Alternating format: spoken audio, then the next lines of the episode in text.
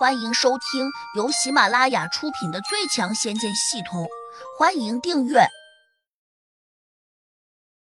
第三百七十六章，另有奇兵在手。他刚刚提出这个问题后，突然间神色大变，急道：“会不会其中一人是胡飞小姐假扮的？”糟糕，我们中计了！快快快，通知大老爷和二老爷！胡学军和胡学民听到胡飞逃跑了。顿时就气得脸色铁青，胡学军更是伸手就狠狠的抽了那两个保卫一人一个大耳光，叫你们小心一点！没想到这么点小事也办不好，你们简直就是猪！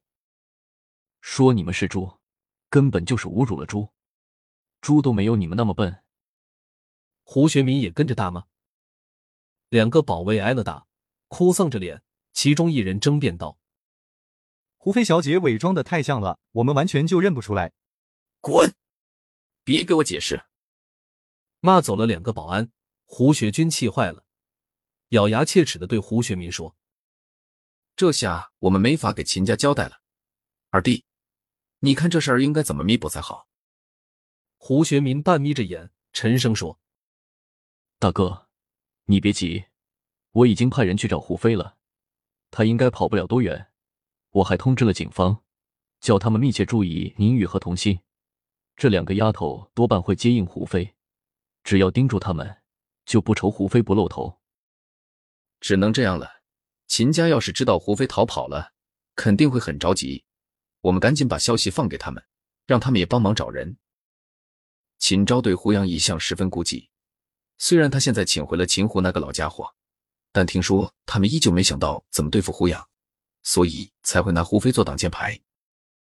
胡学军冷着脸分析说：“胡学军和胡学民算盘打得很不错，秦家很快就知道胡飞逃走了的消息。”秦家大院里面，秦昭来回踱着方步，眉头紧锁。堂中一个须眉尽白的老头正端坐在一张宽大的红木靠椅上，一脸肃静，好像遇到了麻烦事似的。此人正是在秦家坐镇的秦胡。他在修真界小有名气，并非是因为功力高的原因。实际上，他的功力并不算很高，目前只修炼到了第零六级。所以，他的名气主要来自于两点：一是财大气粗，毕竟背靠着秦家这个金主；二是他为人极其狡猾，别人都称他为秦家老狐狸。据说，只要他肯出面，就没有摆不布的事情。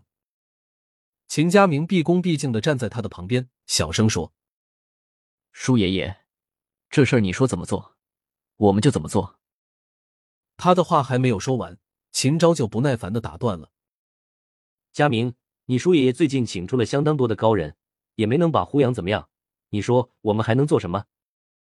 秦家明不服气道：“舒爷爷一出面，他胡家不也只敢委曲求全吗？他们答应把胡飞嫁给我。”等到生米煮成了熟饭，胡杨再怎么霸道，难道他还敢把我这个妹夫给做了不成？秦昭瞪着他，怒道：“臭小子，你懂什么？胡飞从胡家逃走了，你知道这意味着什么吗？”秦家明撇了下嘴，说：“爸，京城虽然很大，但胡飞一个大活人，他能逃到哪里去？我们不是已经派人找他去了吗？”我相信不出一天，一定能把他找出来。俗话说得好，贼喊捉贼是某些人惯用的伎俩。胡家在这种关键时刻告诉我们说胡飞失踪了，这当中或许有什么见不得人的秘密。